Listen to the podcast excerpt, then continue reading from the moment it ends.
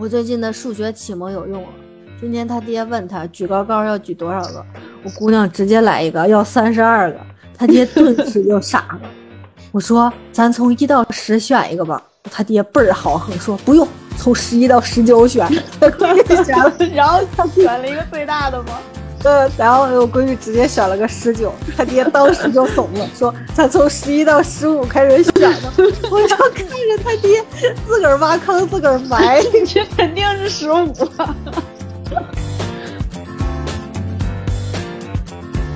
大家好，欢迎收听宝妈云嘚吧，我是最近绞尽脑汁琢磨去哪儿遛娃的鬼财神。大家好，我是需要一些动力的苏糖。这话是从何而来呀？就可能是这一阶段宅家带孩子太累了，很多新年的目标都没开始。这眼瞅着你一算，三分之一这一年都过了，好吓人呀！这时间都去哪儿了？过得也太快了。我今年本来想着说再学学日语、减肥、挣钱，但哪个都没开始，各种 flag 都倒了，是不是？我年前立的那些什么要跳操啊、补手账啊，结果也一样，就是开头坚持了两周吧，然后就 flag 全都倒一地。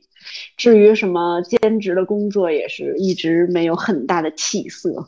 唉，开源节流，既然没有挣钱，没有开源，咱就只能节流了，开启省钱模式。当然了，这个省钱的前提还是不要降低生活品质。尤其上期咱们提到了，最近正是小孩长个儿的好时期，所以吃的方面不能降低标准，营养一定要跟上。这个确实是，而且当妈之后，感觉这个节流也不会从孩子身上节，都是先节自己吧。啊，当妈之后，基本上高跟鞋就无缘了。我闺女有一阵子特别爱跑，就是只要能跑，绝对不走。别说平底鞋了，不穿运动鞋都跟不上。还好还好，我本来就不爱穿高跟鞋，有娃就更不爱穿了。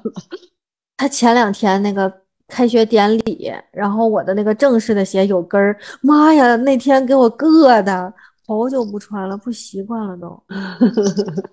然后还有就是那个书包，小孩小孩小时候东西多还沉，然后他又时不常的就让你抱抱。就我是真的不愿意用那种手拎的包，我所有的都是双肩背，这样就能解放双手了。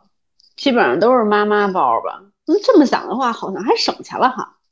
我最近化妆品也省了，一直戴口罩，而且口红好几年都没画过了。平时时不常的，我闺女就在家亲我一下。我要是天天化个妆，还不让她都给吃了。不过当然了，我本来就不太爱画，这属于给自个儿的懒散找了合理的借口。现在我的化妆品就只剩一套特别基础的了，就出席幼儿园活动的时候用一下。所以真的是这个当了妈之后想精致自己太难了，尤其是孩子小的这几年。不过也确实是变相省钱了，虽然省的也都是给他们这些吞金兽又花回去了。你看，一般。妈都慢慢变精致的时候是什么？孩子上小学或者孩子上幼儿园的时候，对对对，妈 逐渐 就要开始往回倒饬。对，肯定不能是现在腻咕的时候，我也怕蹭他一脸啊。当然，除了从咱们这儿节流之外，我觉得好好的记记账也是应该的。我刚结婚那段时间就坚持了两年吧，但是之后发现每月记的东西都差不多，后来就不记了。然后今年我又重新拾起了这个记账的习惯，结果真的是不记不知道，一记吓一跳。我相信很多宝妈都是也不知道怎么着，这个钱就花没了。我也尝试过记账。但不知道为什么记账这个方式特别不适合我，我时不常就忘了记，然后等想起来的时候也忘了那笔钱到底花了多少钱。但就是现在还好，基本上都是手机支付，所以就晚上可以统一看一下那个手机的记录，然后一个月呢统一总结一下。反正我觉得我家基本上大头都在吃跟玩上。尤其是这个吃，真的像你刚才说的似的，又不敢降低标准，又不敢买那些什么特便宜的菜呀、水果啊，什么搓堆儿的那种，就也不知道哪儿不好，就是不敢买，全都是买什么绿色无污染啊，那价钱肯定一下就上去了。我倒是在日本净挑一些便宜的菜买，因为日本它的要求就是大小差不多的，然后长得漂亮的才能进那种盒儿，然后但凡长得歪七扭八的那种，有的连超市都不让进，然后但是那种就特别便宜，只要那个黄瓜长弯了，哎，它就不进超市了，然后就便宜了，挺逗的。不过我觉得像咱俩家里这种吃饭吃的还不错的。就还算省钱，因为不需要单独吃什么这个补啊那个补的那种药，吃那种药更贵。对呀，我帮亲戚朋友也买过好多孩子吃的，包括什么复合维生素啊、补钙的呀，什么 DHA 鱼油什么的，特别贵。如果是特别偏食或者挑食的，我觉得可以有针对性的补一些，或者比如说家里的那个饮食习惯就吃鱼少，那你就补点什么鱼油 DHA。但你说真的，就那小小一粒儿就能让你家孩子营养均衡了，也未必。我觉得还是心理作用，尤其是风特大的那些网红产品，没准过两年就被爆出什么有问题，或者是什么不合格，反正就是常有的事儿。还是萝卜白菜保平安。其实中国的饮食习惯已经很均衡了，你让那天天啃面包吃汉堡的老外情何以堪呀？而且。像补钙，不是只有那种什么贵的奶酪棒才补钙，你芝麻虾皮儿一样是高钙产品。吃东西还有鄙视链，是不是？吃奶酪的看不起吃虾皮儿的。对对对，所以为了节流，咱们就吃馄饨的时候多放点虾米皮。我觉得我闺女还挺爱吃那虾米皮的。你刚才还提到玩儿，也是一大部分的花销，但其实玩具也不是越贵越好，也可以找一些平替。玩具无非就是那几种，就包括培养什么大动作、小动作，什么数学呀、语言呀、什么逻辑呀。你只要达到那个目的，其实什么玩具都可以，不一定非买那种网红啊特别贵的。更何况，其实孩子有那个沙坑、水坑。或者有床被子，他们就能玩好久。就我记得上次布布跟哪吒视频，就是俩人对着床上蹦，然后被子蒙头，就玩了好久，什么玩具也没用。没错没错，你刚才一说那个被子，我就想到那天那个了。那天笑死我了，而且他俩玩的意犹未尽的，就蒙被子蒙三十多次，一次比一次笑的开心。好多宝妈特别喜欢买一些贵的益智玩具，其实。咱小时候玩的那些撒棍的棍儿啊，还有什么雪花片儿什么的，其实很便宜，也能锻炼什么手部动作呀、反应能力啊、逻辑思维什么的。买不起乐高的时候，买点这些一样的。那天视频的时候，姥爷还说呢，雪花片他们小时候就有，但那会儿是硬纸壳本剪的。就这种经典的东西能一直存在，也是有一定道理的。对对对，我觉得雪花片儿。相当益智，就玩法可多了。对我之前给他买了一盒雪花片，现在还附带什么穿绳儿，还附带一个什么小板儿，能往那个棍儿上摞，可逗了。还有一样东西是哪吒一直挺爱玩的，但是我没见过有什么早教介绍过这个东西的，就是麻将。当然了，当然了，他们跟咱的玩法肯定是不一样。麻将是一个特别神奇的东西，它能当积木练那个手部精细动作啊，能学数学，能认字儿，能学分类、认颜色。有种玩具你知道吗？就是说什么培养记忆力，就是都扣着，然后翻开找一样的图案，就跟连连看似的啊。就小时候玩扑克牌那什么摘星星，好像也是这样。麻将不是也行吗？就扣过来翻着玩。最近他解锁的新玩法就是跟森贝尔家族梦幻联动，麻将给兔子搭床、搭沙发。我记得这事儿我小时候也 干过，就直接混搭成了过家家的道具。哪吒这创造力可以啊！所以不要觉得只有网红玩具和早教课才能锻炼孩子这个那个的能力，麻将是一样可以的。对，现在玩纸牌的好像也挺多的，就是介绍各种。孩子怎么玩纸牌的？大家可以去网上搜一搜。还有早教班这个东西，绝对是吞金无底洞。我觉得四岁之前上的所有早教课，那些东西自个儿都能教。上课绝对就是为了解放妈妈们，给妈妈一些喘息的时间，或者是消耗掉娃的能量，以这个为目的，我觉得比较合理。真要是学东西，我觉得大一点，四岁啊五岁学，我觉得一点都不晚。主要还是看自己钞票的能力，那个抽能力，酌情选择。家里有矿的你就随意了，想报多少报多少。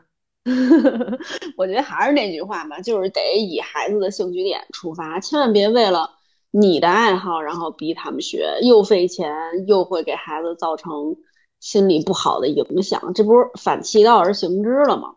而且就像刚才苏糖说的，四岁前的那些早教课，估计咱都能上。平时刷手机的时候，不要看那些没用的，就多看看什么手工视频啊、亲子互动的视频啊，是不是？陪娃玩的时候，这不就知道玩什么了吗？还可以增进亲子关系。布布不是经常跟老王说“爸爸走开，爸爸走开”吗？结果昨儿下午，老王做了一个热气球的手工，直接成功的就让我闺女两眼放光的夸了他一下午加一晚上。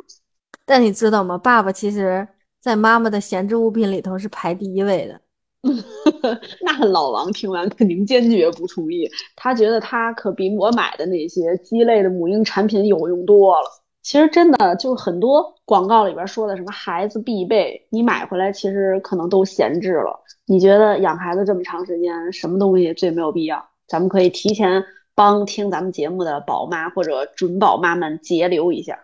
其实争议很大的是那个婴儿床，可能是咱们的一些习惯吧，觉得跟自己睡一起会比较方便，尤其是晚上奶睡的时候。不过我个人是比较推荐让孩子从小分床睡的。但是现在孩子都长得快，婴儿床确实睡不了多久就躺不下。我闺女现在也是跟我睡大床，布布目前反正还是睡小床，或者是前半夜小床，然后后半夜醒了再叫我，然后要去大床。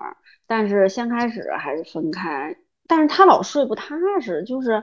来回翻那种，我就觉得如果给他搁大床上也没有东西挡着，那我就甭出卧室了呀。这他来回翻一会儿，肯定就掉床底下去了。但确实不利于以后的分房。我朋友家老二从小跟他哥哥睡一个房间，断奶之后就开始了，也挺习惯的。我觉得如果有人问我关于婴儿床的问题，我会推荐拼接床，一步到位。等于是把一个双人床拼成一个三人床，应该能睡很久的。但其实婴儿床这个东西，二手的也挺好卖的。你在日本可能没什么感觉，就是这边一般都是。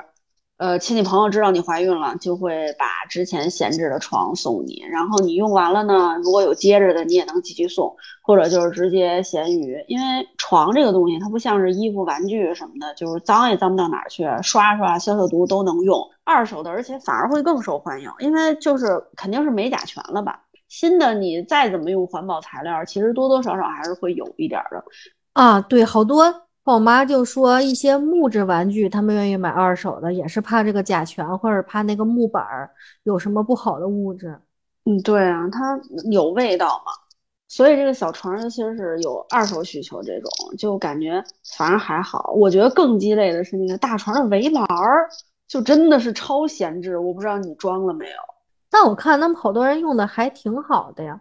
不过我没装，我家只有睡觉才在床上，平时都是在客厅的大垫子上，床就是两边靠墙。其实我家主要是靠摄像头，他睡了之后把摄像头打开，有动静看一眼，不存在掉下来的事儿。啊，你这个还随时监控是吧？我当时有一阵儿挺想买那个围栏的，但是不是新闻老说什么围栏能卡着孩子吗？我就一直没敢买。后来。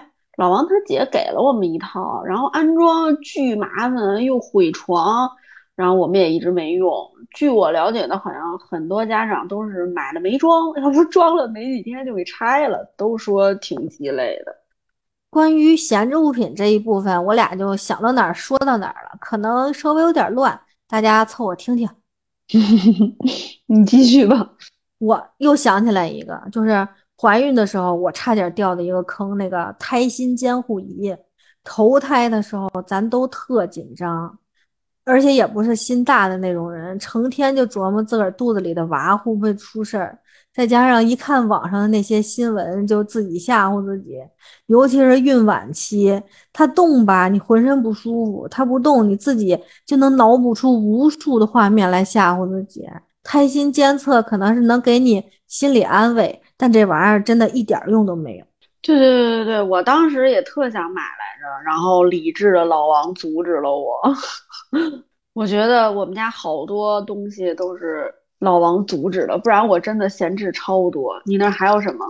我家还有一个婴儿磨指甲的那个东西，真的是操作起来也不是很方便，而且感觉磨半天也没有什么效果。我现在一直用贝亲的那个小剪子，虽然小号的，但感觉能一直用下去。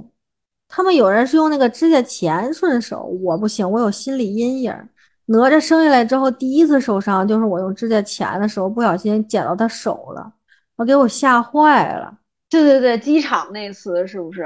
就布布到现在都还记得你给哪吒手剪的那事儿呢？就当时我跟老王说的时候，他就听着了。然后每次剪指甲，他都会说一遍，就是阿姨给哪吒姐姐手剪流血了，可得小心点儿。啊，这事儿就别提了。当时就是因为那个剪子在箱子里，我实在懒得翻了。我想凑合一下，哎，咱说别的吧。好，好，好，你还有闲置啊？就有啊，就如果再养孩子，我绝对不会买那么多辅食的餐具了。我们家各种辅食的碗呀、盘儿啊、勺啊，当时买的可能有点太多了。好看是好看，但是好多不实用或者不适合孩子用，现在全是扔。而且不要把自个儿想的特别勤劳能干。买了一大堆东西，想大展拳脚，就那会儿跟风入烘焙一样，就东西没少买，一年做不了几回。然后买一堆辅食的东西，以为能给自个儿孩子做饭做出花儿来，最后还是怎么省事儿怎么来。反正营养够了就行呗，好不好看的就看自个儿能力吧，别把自个儿弄得压力太大太累了。哎，我其实可以推荐一下那个烤碗，我当时就是觉得。小孩辅食餐具好像那个大小跟烤碗差不多，而且烤碗也是有各种造型样式，也挺好看的，而且能直接蒸、直接烤，都挺省事儿。你那个只符合你家的情况，因为布布你一直是喂的，但我家一直自主进食，烤碗它会弄到地上会碎。那不过，对对对，小孩手比较没谱哈。不过。财神同志当年做辅食真的是尽心尽力，请收下我的膝盖。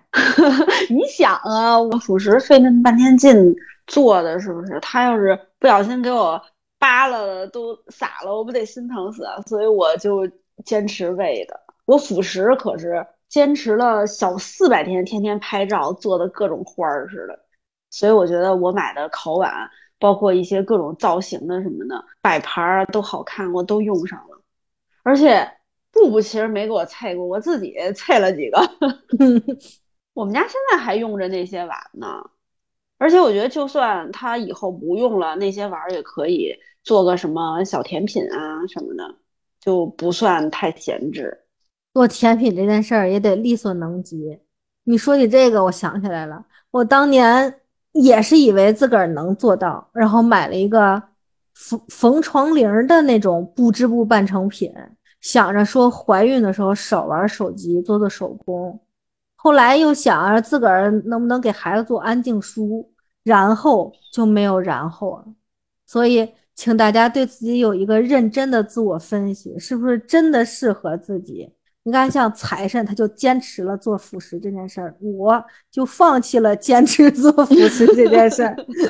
对，所以主要就是看你自己能静下心来干什么。我怀孕的时候就基本上除了上班之外都是看书画画。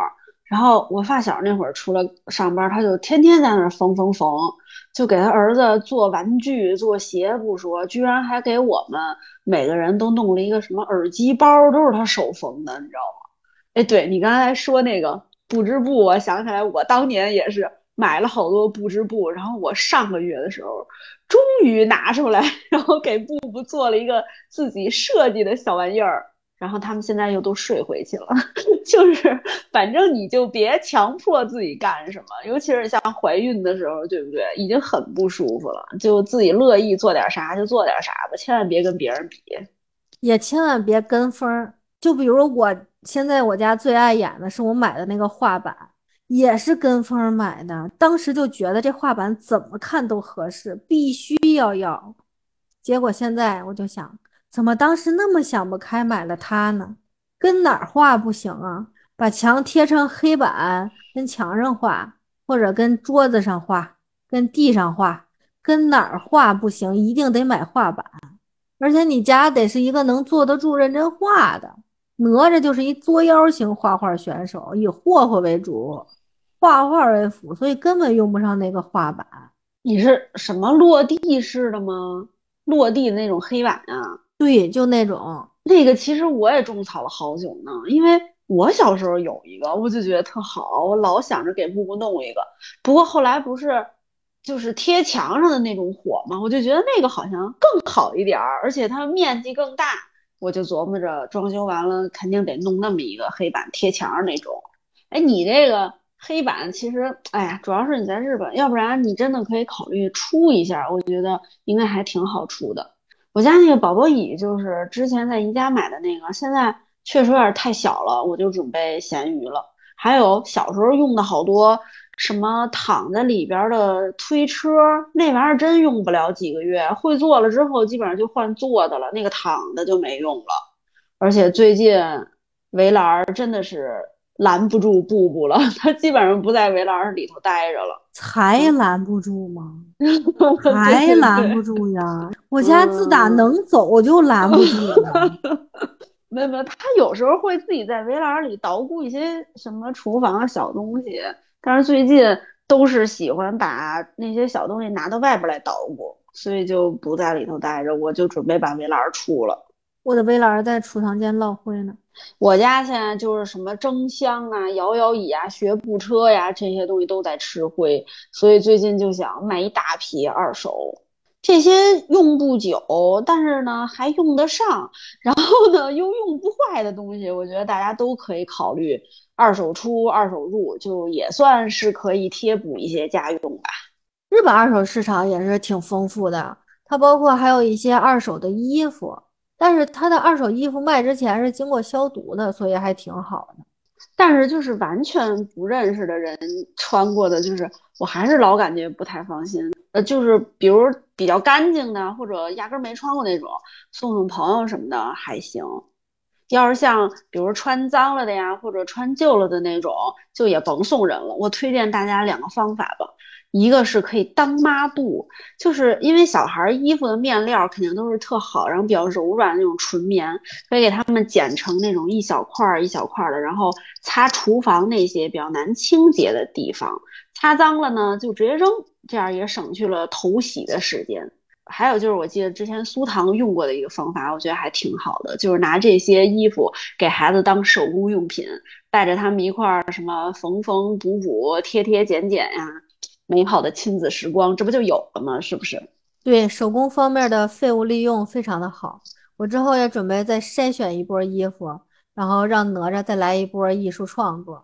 不光是衣服，包括一些什么一次性餐具、纸杯啊、纸盘啊、胶带、彩纸等，就是玩法特别的多。现在我家信箱里所有不要的小广告都给哪吒留着，撕也好，剪也好，揉它也行。发挥小广告最后的余热，没错没错，就是咱们所谓的这些什么小废物啊什么，他们其实可喜欢这些东西了，给他们留着做点什么就超开心那种。其实今天讲了这么多省钱，我们想说的不是不舍得给孩子花钱，只是觉得有一些花钱的地方没有必要。谁的钱也不是大风刮来的，你不要有负担，觉得没给孩子买好的。你要看这个东西的目的，目的达到了就行了。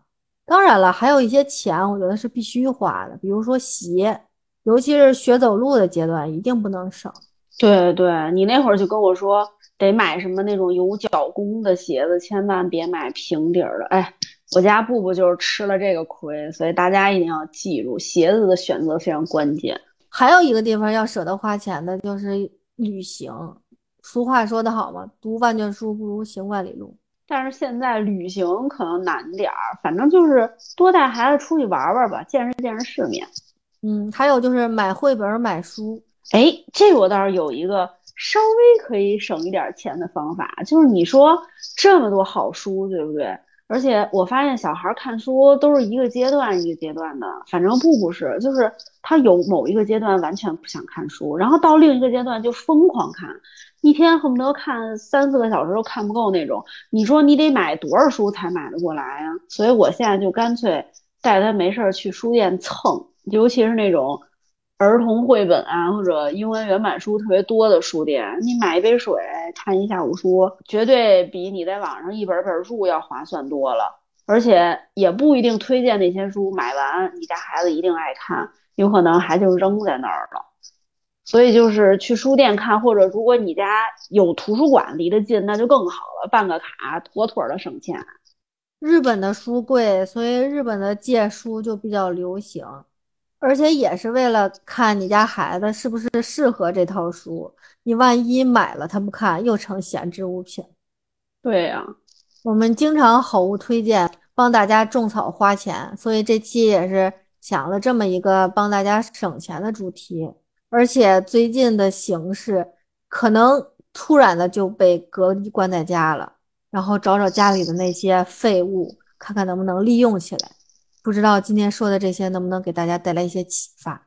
也欢迎大家，如果想起什么比较鸡肋的产品，可以帮大家节流啊，或者是想到一些什么废物可以利用起来的，多多给我们留言，和我们一起讨论。今天我们的节目就到这里了。我们的节目是两周一更新。目前我们的节目可以在喜马拉雅、网易云、苹果的 Podcast 以及所有能接收到苹果播客的平台收听到。那我们下期再见了，拜拜，拜拜。我刚跟你录节目，说我家不会掉床底下去，就妥妥的打脸。我闺女刚才趁我录音的功夫就出溜到地上去了。你这监控没看好啊！